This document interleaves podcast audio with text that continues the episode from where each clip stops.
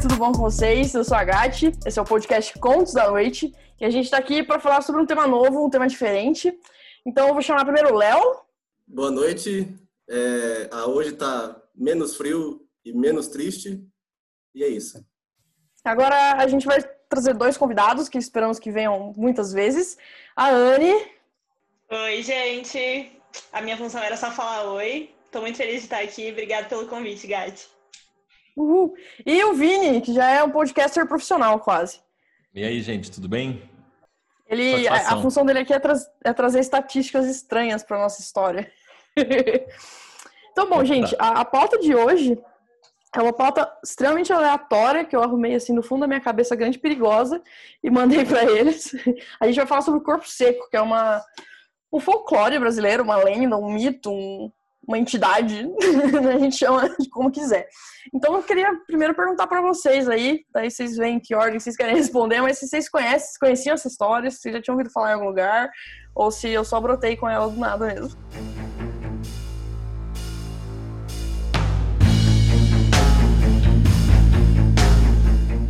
Vocês querem falar aí? Ó, eu vou me pronunciar então. Eu nunca tinha ouvido falar, mas eu acho muito interessante esses lances do folclore brasileiro. E principalmente, mas o que foi mais interessante para mim do que ler o conto em si foi tentar ver mais ou menos as raízes dele e tal. Isso aí é sempre muito massa, né? Eu curti. O Vini tem uma opinião diferente da minha, mas eu achei as raízes dele são muito interessantes. É, eu vou chegar sendo cancelado, né? Eu achei o texto bem blá, mas mas é ok. Assim, eu nunca tinha. Às vezes é porque também eu nunca tinha lido é, é, nenhum conto assim de, do tipo, né? Acho que eu lia há muito tempo, fazia tempo que eu não lia. Às vezes é isso também, às vezes falta familiaridade, né? Então, às vezes eu vou ler outros piores e aí vai ficar bom. É, mas eu concordo com o Vini. Eu também, eu achei meio blá também. Achei também, do jeito que ele foi contado, achei meio. Mas aquele aquele artigo lá que a gente leu lá do cara contando mais ou menos da onde que veio essa história aí, aquilo ali foi mais massa. Sabe o que, que me fez lembrar? Porque acho que acho que é por isso, é porque eu sabia que era um conto brasileiro. E aí eu, eu, eu venho com a ideia do do, Alan, do Edgar Allan Poe, né? Me fez lembrar os vikings de, de, de diadema, sabe? Aqueles caras ali que ficam ali tipo, ah eu tô fazendo movimento. Vini, tá, Vini tá pulando o muro aí. Calma aí, parça. Vamos explicar por tá. partes, igual o Chico Picadinho, né?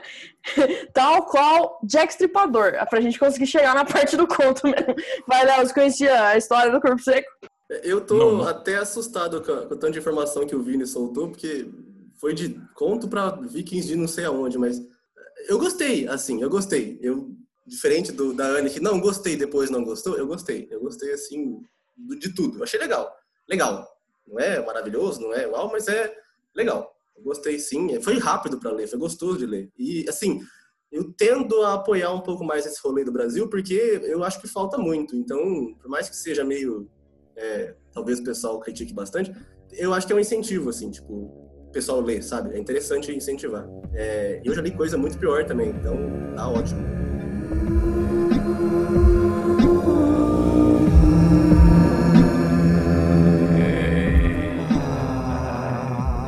Fechou, gente. Antes da gente entrar no conto em si e falar um pouco, acho até legal a gente fazer um resumo para o ouvinte poder entender. Mas eu vou dar uma pincelada em cima sobre o que é a lenda do corpo seco, que é do nosso folclore nacional.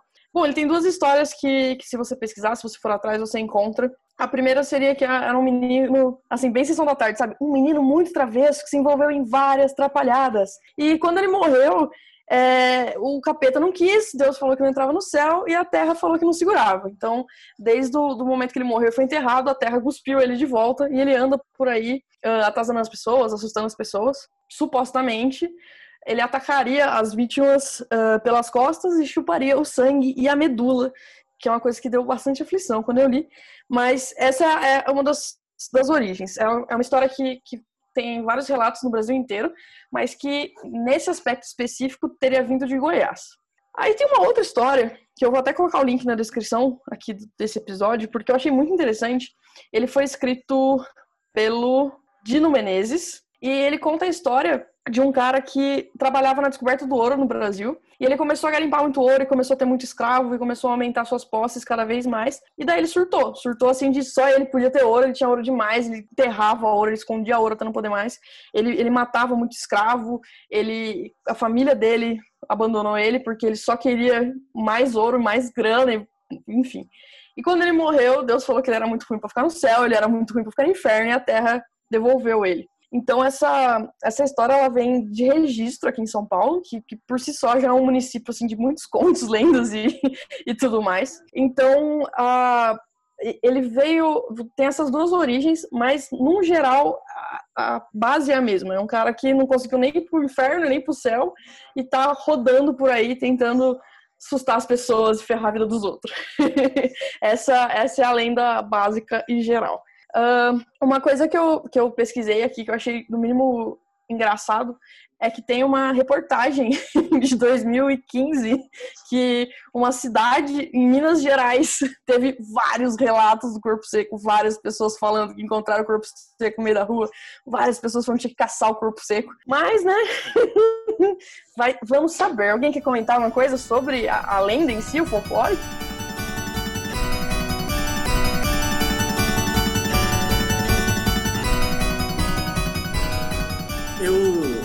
Acho que folclore é um negócio assim que está muito né, naturalizado no Brasil, porque o homem, o homem seco, seco, o corpo seco, não é assim o pior de todos que a gente tem, né? Tem, bem como lembrou o Vini numa conversa nossa agora, que tem o, né, o chupacu também no Brasil. Então, assim, tem umas coisas pior, né, gente? Então, assim, o que, que é o homem seco, sabe? Eu, eu acredito, porra, por que eu não vou acreditar? gosto sim, gosto dessa, desse believe. Então, é, eu vou colocar na descrição também. A gente trabalhou em cima do folclore, mas baseado num conto. É um conto que foi publicado na revista Trasgo, que é de um autor brasileiro. Salvo engano, ele é goiano, ou de Goiás. É, a gente se propôs a, ver contos, porque contos de terror brasileiros são muito difíceis de serem achados, muito mais difíceis da gente ter conhecimento e achar um podcast ou algum tipo de, de entretenimento que fale sobre isso. Então, é, ô Vini, você quer fazer um, um resumo imparcial sobre a história? Só para a gente situar? Não, vamos lá, vamos lá. Então, a história é de, um, da, de uma maga, né, uma elfa chamada Cibele, né? E ela começa ali sendo contratada por um, por um capitão para resolver o mistério de uma cidade vizinha que as pessoas tinham todas sumido. E ela aceita esse, esse desafio né, do, do, do capitão e, e, tem uma passagem bem interessante ali sobre o, uma, uma taverna né, que, ela, que, ela, que, ela, que ela vai antes se, se hospedar antes de ir para essa cidade e a gente começa a descobrir um pouco mais dela, quem é ela, né, a espécie dela e tal. Tem, acho que tem uma, umas analogias bem interessantes aí também. E depois ela vai até essa cidade tentar investigar o que está acontecendo, né? A gente vai dar spoiler, né? Vai dar para poder falar tudo uma vez, né? É, vai, a gente vai falar do conto. Também quem já ó, leu o conto antes de ouvir o que eu estou falando. E aí ela chega lá na cidade, né, descobre os, as pessoas, tal, ressuscita um velho, e aí o, o velho começa a falar umas coisas, o velho gagueja até depois de morto. E aí ela descobre que ela já desconfia o que está acontecendo, né?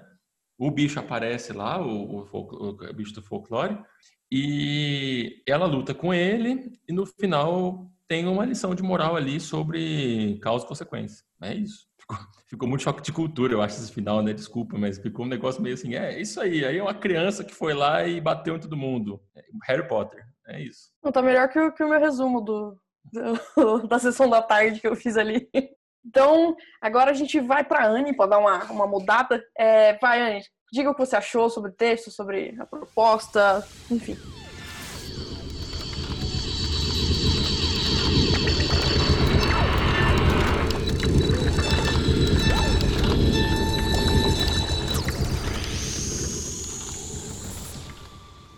Então, é, eu também fui dar uma pesquisada em alguns materiais extra, fora o conto e fora esse outro essa matéria que a gente leu aí, que falava sobre essa origem do cara que tinha as minas lá e tal.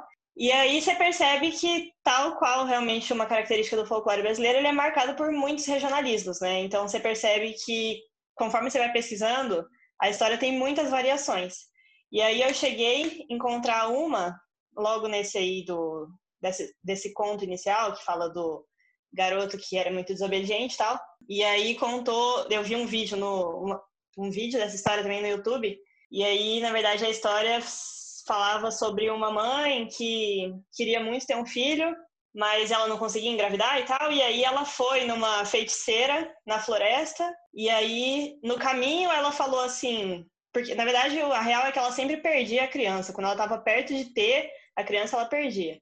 E aí ela falava, no caminho até a feiticeira, ela falava assim: que se Deus não quer me ajudar, o cão há de querer. E aí também no final essa história traz algumas lições de moral. Tipo, no final o moleque nasceu virado no janho, mas só que ela falou isso já. Ela trouxe isso quando ela foi lá, entendeu? Ela trouxe já isso, ela rogou sobre a vida dele depois e realmente foi a ascendência que ele teve quando ele nasceu.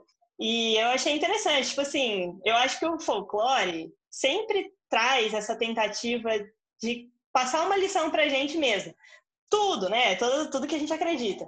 E principalmente a gente vê que ele é marcado por isso, assim, é marcado por um, ô, oh, presta atenção aí no que você fala, ó.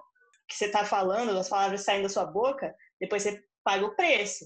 E aí até hoje a gente tem que viver com a lenda do corpo seco, que uma mãe foi falar que se Deus não ajudava ela, o cão ia ajudar, entendeu? Esse é, essa é a, o flagra da história. O folclore é muito isso, né? Tipo, essa questão de sempre trazer alguma, algum regionalismo, ele sempre vai sendo alterado conforme a gente vai estudando ele de região para região. E, mas eu achei massa, assim, achei massa principalmente, se, sempre acho interessante estudar o desdobramento que ele vai trazer, entendeu? Boa, boa, boa. Vai, Léo, faça, faça seus comentários, chama o processinho para esse podcast, vai. A gente, vai, a gente não tem nem dinheiro, a gente vai estar chamando processinho, mas tudo bem, tem, tem um advogado agora aqui com a gente, né, Vini? Então tá tudo certo. Bom, uma da, das coisas que eu gostei, assim, da escrita é que eu gostei muito porque me lembrou, de certa forma, me, me fez voltar quando eu lia The Witcher né? E tem muitas passagens, tem muitas características que lembram bastante. A, a, a, personagem, ela tem uma, uma problemática que ela não é humana, de fato, assim, então ela é mal vista pelas pessoas, né? Ela não é bem vista. Tem sempre os humanos que tentam fazer cagada e, e ser otário, né? Da taverna mesmo que o Vini estava falando, tem sempre os caras fazendo isso. E é interessante esses pontos, porque não é aquele conto fantasia, ele é, por mais que se trate de um conto de uma um folclore mais dark, ele é ele tem pegadas dark que não teriam, não assim, não é normal ter num, num ponto mais Tolkien, uma pegada mais assim, que é o humano sendo um filho da puta, né? Então, você tem isso, e eu gosto bastante, assim, do desenvolvimento da, da, questão da investigação. Acho que esse foi um dos pontos que eu mais gostei, assim, porque, de novo, me lembra muito de The Witcher. The Witcher não é só a série, não é só o jogo. Os livros tem muito essa parte de ir lá, mexer no cadáver, achar algum ponto, pensar o que, que é, tal, ver o que, que é. Isso, assim, para mim é, é, bem interessante. Esperar as horas certinhas do dia. É, e é bem o que a Anne falou, né? Tem essas regionalidades, assim, né? Sempre, sempre acontece de uma cidadezinha sumir. Nunca é sumiu São Paulo, sumiu, assim, Bauru, sumiu Minas Gerais. Não, é sempre assim, Belo Horizonte, Minas Gerais inteira sumiu, Belo Horizonte sumiu do mapa. Não, é, sei lá, Taboão da Serra, uns lugares assim, sabe? Então, é, é, regionalidades, né? Tem que ter. Todo lugar tem seu folclore, assim. Né? Tem o lobisomem de jacarezinho, tem a loira do a, a fantasma do piano do, da escola aqui de Ourinhos e por aí vai. Tem de monte. Então, assim, é, é interessante ver esses pontos, sabe? É bem interessante.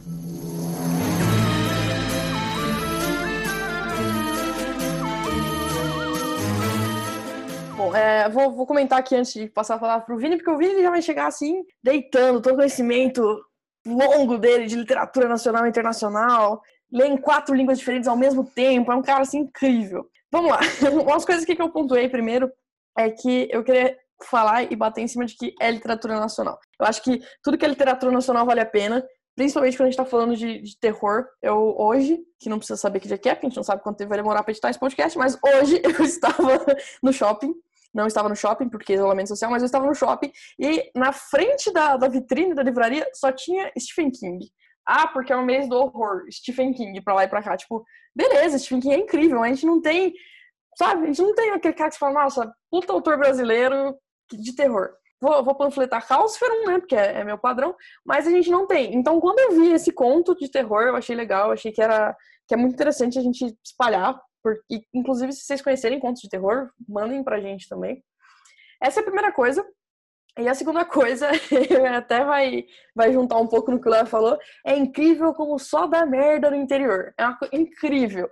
E junto com a, com a lista que ele fez, eu queria trazer o ET de Varginha, porque o ET ele não podia descer lá em São Paulo, ele desce em Varginha. No filme ele desce no meio de Nova York, né, com todo mundo olhando. Mas no Brasil ele desce em Varginha. A gente tem o, lobisomem jacarezinho, a gente tem um chupa-cabra perdido pra lá e pra cá. Então, assim, nunca é na capital, nunca é quando dá para filmar e nunca é quando tem alguém com menos de 38 anos para comentar. Uma criança nunca vê esses bichos. Só os, os velhos querendo ficar famosos. Por último, eu queria ressaltar que a protagonista é uma mulher e eu fiquei assim, nossa, que incrível, né? E ela é uma protagonista mulher que conversa com milicianos para resolver o problema. Olha isso, olha que contexto, olha que contemporâneo esse texto, eu diria. Aí, vai, Vini, diga tudo que você tem a dizer sobre esse conto. Olha, é, antes de, de fazer um, um, apontamento mais técnico, assim, que eu achei umas coisinhas aqui, é, eu, eu, eu, pegar um, vou pegar um, um, vou seguir o que o Léo disse. Eu tenho, eu sou obrigado a concordar com o palestrinho do Léo. É, eu gosto muito do conceito do chupacu de Goianinha. É uma coisa que eu acho muito interessante. Assim, o, todo o conceito dele, sabe? É maravilhoso, o print é maravilhoso, a notícia é maravilhosa. Inclusive, eu mandei ontem para o Léo um, um, um, estudo sobre o cu. O, o termo cu na, no Brasil, na gramática brasileira. Tem vários, vários prints assim e tal. Tipo, é maravilhoso, é maravilhoso. Eu encaminho para vocês depois, se quiserem. Podemos deixar aqui na descrição também do vídeo, acho que é importante. E, o, o Vini acabou de conseguir a primeira e última participação dele nesse podcast. a partir de agora somos expulsos do Spotify, não estamos mais no iTunes. Ah, mas, mas, é verdade. É, pior que eu tô, essa, era parte, essa era a parte séria da minha, da minha intervenção, mas tudo bem. Mas tem estatística também, né? Não vou falar mais da estatística, mas só virar uma fixação. Mas, ah, então, agora voltando aqui para o texto em si, né? A única coisa que eu falei no começo que eu, que eu não gostava muito de algumas obviedades é que, assim, é, eu acho que quando um conto, é um conto, é um conto interessante realmente. Agora sabendo o contexto dele, que eu, eu ao contrário da da Ania, ao contrário do Léo e até da Gatti também, eu não pesquisei nada, eu só li o texto. Que é a preguiça do cara que tá lendo, né? Inclusive eu li faz meia hora, então tá fresco. Mas eu gostei, assim, a única coisa que eu fiquei com preguiça é que assim, tem algumas frases que não desafiam nada o leitor. É basicamente assim, eu vou tacar a frase aqui de uma vez, assim, pra você entender mesmo, né? Então, por exemplo, tem uma, uma parte que ele fala: ele não fazia a menor ideia de qual era a sensação de ser perseguido por todos apenas por ser como você é. Na descrição que ela tinha feito, já dava para entender isso, né? E a frase, eu me senti meio burro lendo, lendo isso, porque assim, eu tenho que explicar para ele que isso aqui, ó, que não deu para entender até agora. Então, eu, isso é, é uma coisa assim que eu acho que eu, eu sinceramente não gosto, mas isso não desmerece o texto. E ainda mais quando a Gatti falou no contexto do, de não ter contos de horror brasileiros tal, é, é um bom texto. Mas, e tem uma outra parte que fala assim, do pastor, né, se eu não me engano, que ele fala, como quase todo homem com poder, o pastor se tornava arrogante no pós-vida, se tornara arrogante no pós-vida. Também, mas a atitude dele já mostrou, já mostrou que ele estava sendo, que ele era arrogante, né? Então, eu acho que isso era uma, uma crítica que eu, que, eu, que eu tive, assim. Mas a parte descritiva do texto eu achei bem legal. A parte que o Léo fala ali da investigação, dela ir atrás da, da, das coisas, dela, a, a, a, descrição da taverna também ali, da dinâmica do, de como funcionava, dos caras no bar, da, da mãe da filha também, daquela questão do, do deles mexendo com ela. Eu acho que está muito bem descrito e aí está menos óbvio. Tem, tudo bem que tem uma par, algumas partes que sim, mas eu achei mais interessante nesse, nesse ponto, sabe? Então, assim, eu acho que é um, é um, no geral é um bom texto, tirando essas, essas obviedades aí que me incomodaram um pouquinho, mas no geral gostei, gostei bastante. E agora eu vou tentar não falar besteira até o resto do programa, né? Falta pouco, eu confio no seu potencial. Mas alguém aí, uma réplica, réplica, uma tréplica? Um... Eu queria falar só uma questão que a Gatti apontou e o Vini trouxe também, que é que muito além da gente não ter contos de terror brasileiros, eu acho que principalmente a gente não tem livros de folclore brasileiro. A gente não tem obras que tragam. E eu percebo até que a gente teve, na verdade, uma perda nesse sentido, porque me parece que quando eu era menor, na escolinha, a gente até tinha um certo contato com o folclore brasileiro, isso era trazido. Hoje em dia, eu acho que a gente perdeu totalmente essa noção. Inclusive, tem páginas no Twitter, por exemplo, fazendo sucesso com relatos dessas histórias. Pessoas contando, tipo, pô, tava trocando uma ideia com meu avô, meu avô tava contando lá que antes tinha que pedir licença para entrar na mata. Porque tem entidade lá na floresta e, meu, antes de entrar, você tem que pedir licença para entrar na mata, não sei o quê. A gente não tem isso hoje em dia, assim, e também acho que posso estar sendo muito ignorante se algum autor disso eventualmente me escutar, eu posso ser morta, mas eu acho que a gente não tem uma grande obra literária nacional, um compilado, assim, um estudo aprofundado do nosso folclore, de grandes lendas, alguma coisa nesse sentido. Então, eu também acho que a gente supervaloriza outras culturas e a gente tem perdido um pouco, assim, do contato com a nossa, entendeu? É, eu queria só concordar completamente com a Anne aqui, porque eu que fora o Vini, que é uma múmia, eu sou mais velho, e daí eu posso dizer que quando eu era na escolinha, tinha essas questões de folclore, a gente tinha dias que a gente se fantasiava do folclore brasileiro mesmo, assim, sabe? Não tinha, é, aí agora assim, eu sei porque sou filho de professores, então a gente acaba sabendo que, né, acaba vendo coisa, tal, então as amigas de mãe, essas coisas assim, a fotinha de criança, agora pandemia, mas ainda assim, você faz um tempo já que não é folclore, é Halloween. E não me entendam errado, eu gosto muito do Halloween, muito do Halloween. Mas tem coisa aqui também, gente, sabe? Não é só, sei lá, vampiro, né? Conde Drácula, não é lobisomem, não é, sabe? É um negócio que tem aqui. E aqui parece que tem uns contos que eu acho até mais interessante, sabe? Pra mim, assim, o boto cor-de-rosa, cara, é o bicho que eu tenho mais medo. Pessoa que foda, que coisa horrorosa. Mano, eu morro de medo do boto cor-de-rosa. Eu sou se ele se encana comigo e vem atrás de mim, ô, oh, e aí, tudo bom, gatão? E vem em cima de mim, e não dá para até onde eu sei, não dá para resistir. Dá medo, gente. Já pensou que coisa horrorosa? Você vai no baile, daí o amigo chega bêbado, se abraçando, falando: Ah, você sabe que eu te considero pacas. Daí você vai ver ter um furinho na cabeça dele, porque ele é o boto. Conceito de boto lixo intuitivo. Ai, desculpa. Exatamente. o Léo acabou de inaugurar aqui o conceito de boto lixo intuitivo. Está ressignificando, né? Acho que é importante agora nessa onda do coach ressignificar as coisas. Então, o Léo está inaugurando esse novo conceito. É... Essa questão que a, que a Anne falou, que o Léo comentou também, do, da, da, gente ser criança, do folclore e tal, eu não sei se ainda tem na escolinha, porque, sinceramente, eu não tenho contatos com crianças, inclusive não gosto. No geral, eu gosto da minha filhada, mais um ou dois, talvez, mas de resto eu não gosto, não. Mas, assim, talvez as crianças tenham contato com, com isso ainda, né? Na, na pré-escola, no primário, ali e tal. E então talvez talvez isso aconteça, né? Mas assim, eu a gente não vê, pelo menos eu não vejo o pessoal do é, os, os, ambientes que a gente frequenta, que viralizam as coisas, o Twitter, né? O esgoto do Twitter, os, os, as redes sociais e tal. Não, eu não vejo, não vejo. Realmente é, um, é uma é uma falta, né? Que talvez precise ser suprida e tal. Me lembrou uma outra coisa desse texto aqui que eu achei interessante, que eu, que eu acho que eu fiquei meio, meio assim que na verdade, é um. Eu não sei se vocês acharam também, porque assim, isso é importante fixar, né? Eu não entendo porcaria nenhuma de literatura. Sou Zé Ninguém. Sabe? Nada. Eu estou falando aqui como um leitor X. Eu li aqui e tal. Mas ficou uma coisa meio folclore brasileiro enxertado, enxertado num conto medieval. Entendeu? Então, na verdade, você pegou uma questão brasileira e tacou ali, jogou ali, é só o, só o bicho que era o, o corpo seco, né? Porque, na verdade, parece que a gente tá num, num, numa coisinha, eu falo, num, num feudo ali, uma coisinha meio, meio assim. Então, eu achei muito estranho, muito, muito assim, essa parte eu achei muito estranho. E, e aí cai naquilo que eu falei do começo, né? Que é o. Eu acertei, vou acertar a cidade agora, é o, é o Viking de Osasco. Né? A galera do, do, do, heavy metal que deixa lá, assim, eu sou viking, nascido viking, assim, cara, você é de Osasco. E, e, acho, que, acho que faltou isso só. Mas é isso.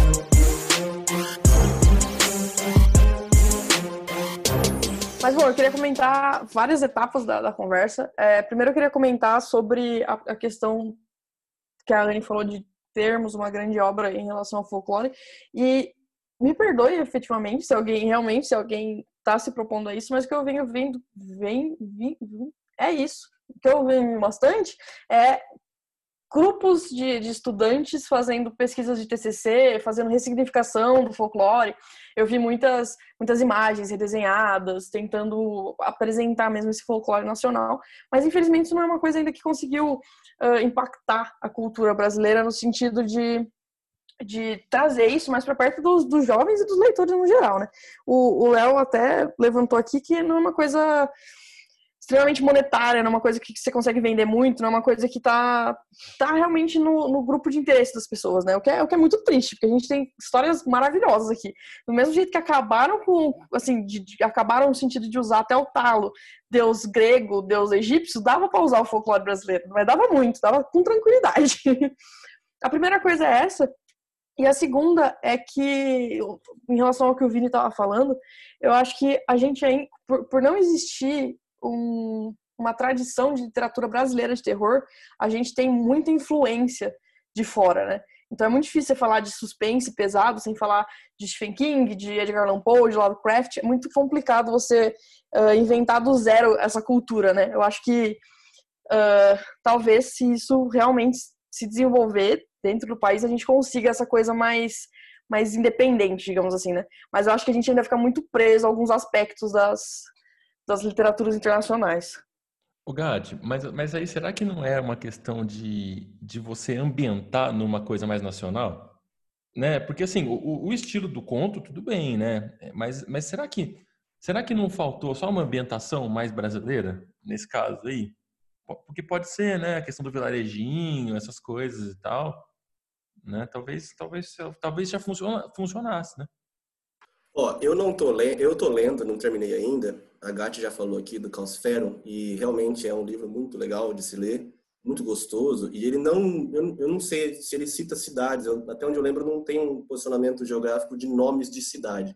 Até onde eu vi, eu tô no meio do primeiro do primeiro livro, mas é, a ambientação, o modelo que, a estrutura, né, dos personagens e tal, é muito mais brasileiro. Até a questão de ter assim, não é spoiler, mas tem um estagiário, cara. E o estagiário tem uma salinha que é uma almoxarifado sem janela, sabe? Umas coisas bem BR, assim. Você pega busão lotado, você leva uma garrafinha térmica d'água que não é térmica, aquela porra não funciona, a água é quente, então funciona assim, sabe? Tem um rolê muito legal, assim, que, e é em cidade grande, cara, olha que legal. E é atual, então, assim, é, é, e não é jabá, seria interessante se fosse jabá, seria interessante. Só que é bom, cara. E, assim, é uma tentativa muito forte, porque é um livro que me pegou. Eu, a, a Gatti indicou, eu falei, ah, vou ler não, tô cansado das coisas que eu tô estudando, vamos, vamos ler. Cara, é gostoso, porque o personagem tem um nome BR, todo mundo tem um nome BR, você vai, você vai, sabe, Rafael, Ariane, assim, e assim vai. Então, e é legal você ver aquilo se formando e você consegue pensar assim, pô, isso aqui aconteceu em São Paulo, isso aconteceu numa Marília da vida, na Bauru, né? não vou falar da minha cidade, porque aí já é exagero, mas, sabe, você sente que tem um, um, uma pegada mais BR, mais atual, que eu acho bem legal, porque é novo, assim, sabe? É, é, bem essa problemática de você querer encaixar, sei lá, Curupira no feudo. Não, não dá, mano, sabe? Feudalismo de Curupira e mula sem cabeça. Ó, oh, lá vem a mula, cavalheira sem cavaleiro e sem cabeça. Não dá, sabe? É umas coisas meio, meio bosta, assim mesmo. Mas é, é, é também aquilo de não vender. Né? É, o pessoal, e eu vou dizer muito por mim, demorou para quebrar esse estigma de ai, mas é BR, ai, mas é não sei o quê. Demorou, cara. Eu tive que pegar umas coisas mais legais as próprias editoras, assim, não, não focam muito no Brasil, né? Elas trazem coisas, e aí, às vezes, a obra coletiva de contos tem de quatro figurões americanos ou europeus, ah, põe três BR aí, e normalmente os comentários são, pô, super bom, menos aqueles três contos de BR. Então, funciona assim, não vende, sabe? Não vende o pessoal não, não se arrisca, inclusive. Às vezes tem as coisas do cacete de boa, mas o pessoal não tá afim de pôr a mão pra ver. Bom, o Léo já deu vários spoilers sobre Calciferon. Vamos fazer um podcast sobre ele quando, quando o Léo terminar de ler. e, bom, gente, eu acho que sobre essa temática era isso. Acho que se o pessoal gostar muito do Corpo Seco, a gente faz mais um, inventa pauta para isso. então a gente tem alguns recadinhos muito rápidos. O primeiro é obrigada por você que ouviu até aqui e não dormiu de medo, que nem o Conde. Ficamos felizes. É, em segundo, caso vocês tenham alguma sugestão de pauta, manda mensagem pra gente, porque a gente está disposto a falar sobre quase qualquer coisa. Inclusive, o, o Vini ele vai trazer estatísticas. Eu, eu, ainda espero que ele dê uma estatística nesse podcast de hoje. Então, mande pra gente. É fácil achar a gente por aí. E agora vou, vou dar uns minutos aí para jabá, para estatística, porque vocês quiserem. Vai o Vini, Daí depois a Anne e o Léo, assim, para encerrar, chamar o processinho. Não, hoje eu vou, hoje eu vou sem estatística, porque eu já exagerei né, na, em algum, alguns pontos. E a minha estatística ia ficar uma coisa meio estranha. Mas eu queria, eu queria a sugestão de pauta que eu, que eu dou é, é a, gente, a, gente, a gente podia mais para frente escrever um conto, né? E eu sugiro o, sobre o Conde. Eu acho que é uma boa sugestão o Conde entrar no folclore brasileiro, porque ele já faz parte do folclore de Agudos, né? Já é conhecido lá na região de Bauru também. Ele foi um projeto de, de série, várias, várias questões é, é, orbitam o Conde. E eu acho que é, é interessante. Inclusive, me lembro muito uma novela, lembra do Cadeirudo? Ele anda mais ou menos igual o Conde. Eu acho que a minha, minha sugestão é essa para hoje. A gente vai chamar de Conde Drácula.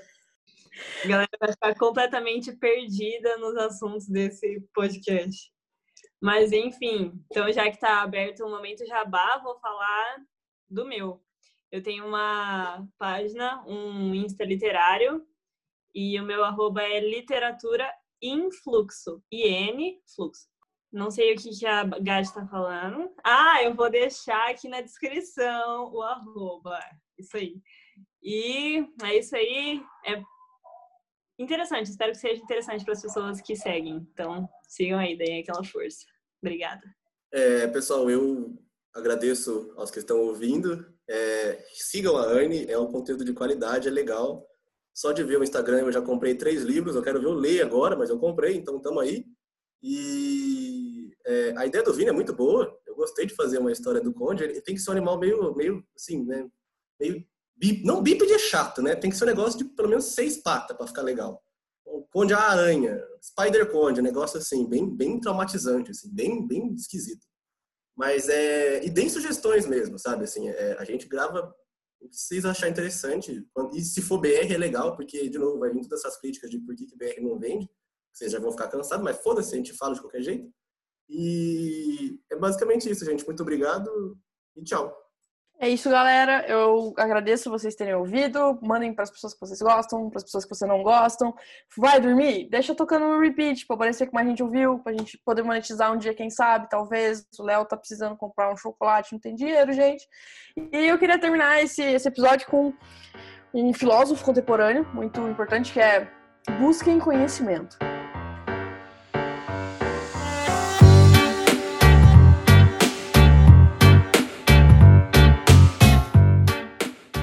Com o Conde, vou bater palma pra ficar mais fácil pra você, tá bom? então vamos lá, hein?